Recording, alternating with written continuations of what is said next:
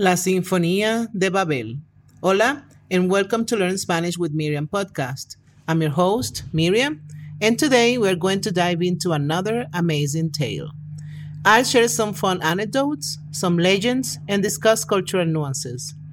As always, I'll be asking some questions at the end to help you practice your listening skills.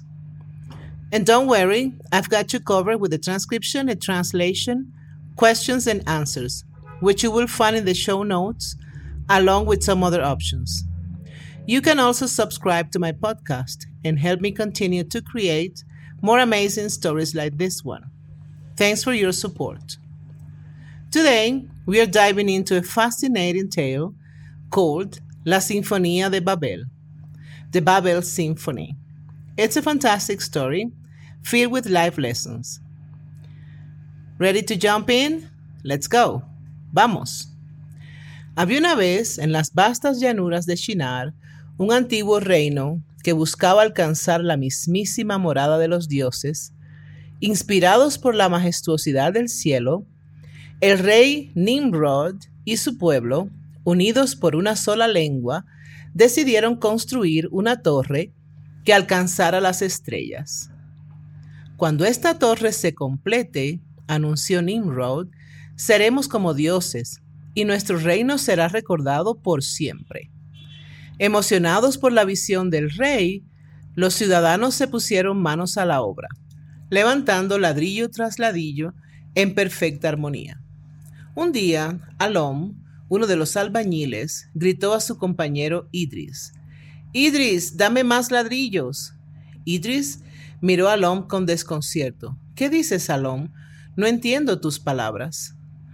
Este incidente no fue único. Como una ola, la confusión barrió las filas de los trabajadores. Los constructores, antes unidos por una lengua, balbuceaban en múltiples idiomas desconocidos. Arriba Nimrod y su sabio consejero Eliab observaban su consternación, el caos que se había desatado. Eliab, ¿qué maldición ha caído sobre nosotros? preguntó Nimrod. Mi señor, dijo Eliab, con su rostro pálido, temo que los dioses estén enojados. Nos han castigado con una diversidad de lenguas. Nuestra gran obra está en peligro. Pero en medio de la confusión, un ciego anciano llamado Barak, quien había sido mudo desde su nacimiento y ahora, sentado al pie de la torre, comenzó a hablar. Su voz era débil, pero clara. Aunque nadie podía entender a los demás, todos parecían entender a Barak. Los dioses no están enojados con nosotros, dijo. Ellos nos han otorgado un regalo. Eliab se acercó a Barak su frente fruncida en incredulidad. ¿Un regalo, dices? ¿Cómo puede ser esto un regalo? Barak asintió. Es cierto que ahora no nos entendemos, pero cada lengua que ahora escuchamos es un mundo nuevo para explorar, lleno de su propia sabiduría y belleza. Esta es una oportunidad para aprender, crecer y comprendernos de maneras que nunca antes habíamos considerado. La multitud alrededor de Barak comenzó a murmurar. Una mujer, Shira, alzó la voz.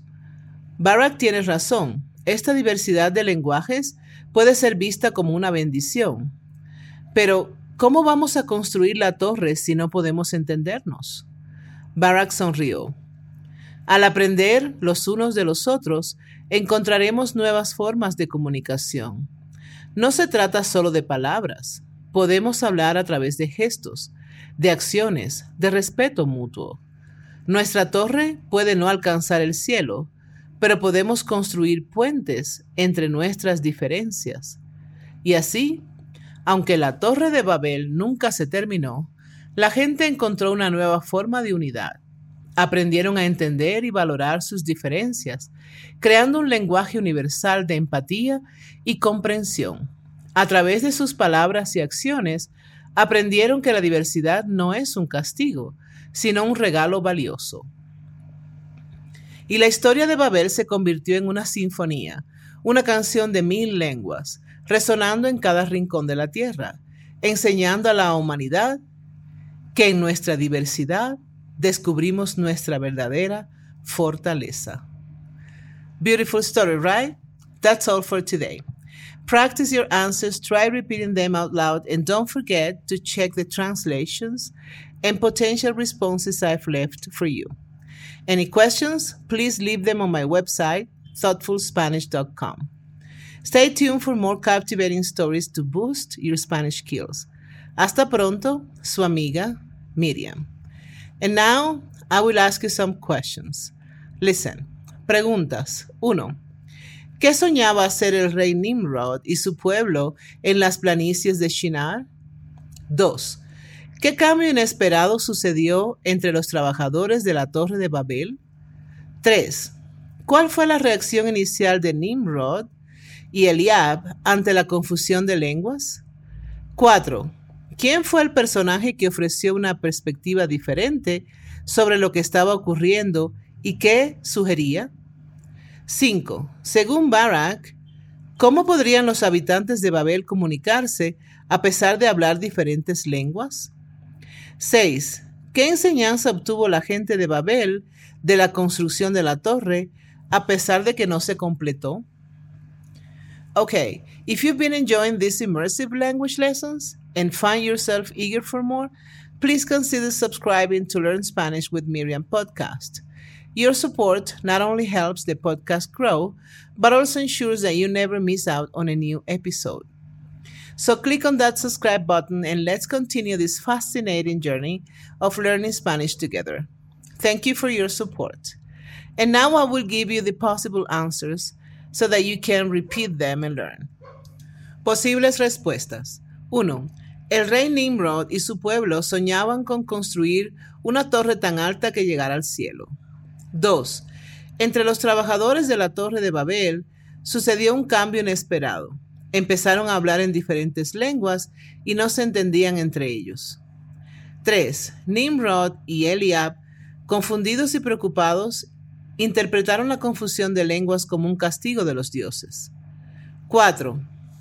El personaje que ofreció una perspectiva diferente fue Barak, un anciano ciego que sugirió que la diversidad de lenguajes era un regalo y una oportunidad para aprender y crecer.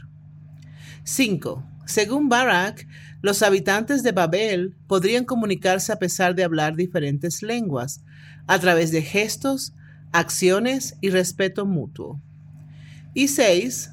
La enseñanza que obtuvo la gente de Babel de la construcción de la torre, a pesar de que no se completó, fue que la diversidad no es un castigo, sino un regalo valioso y una oportunidad para fortalecer la unidad y la comprensión mutua. Okay, if you want more practice, free practice, check the show notes. I have some more, uh, more options there. See you next time. Bye.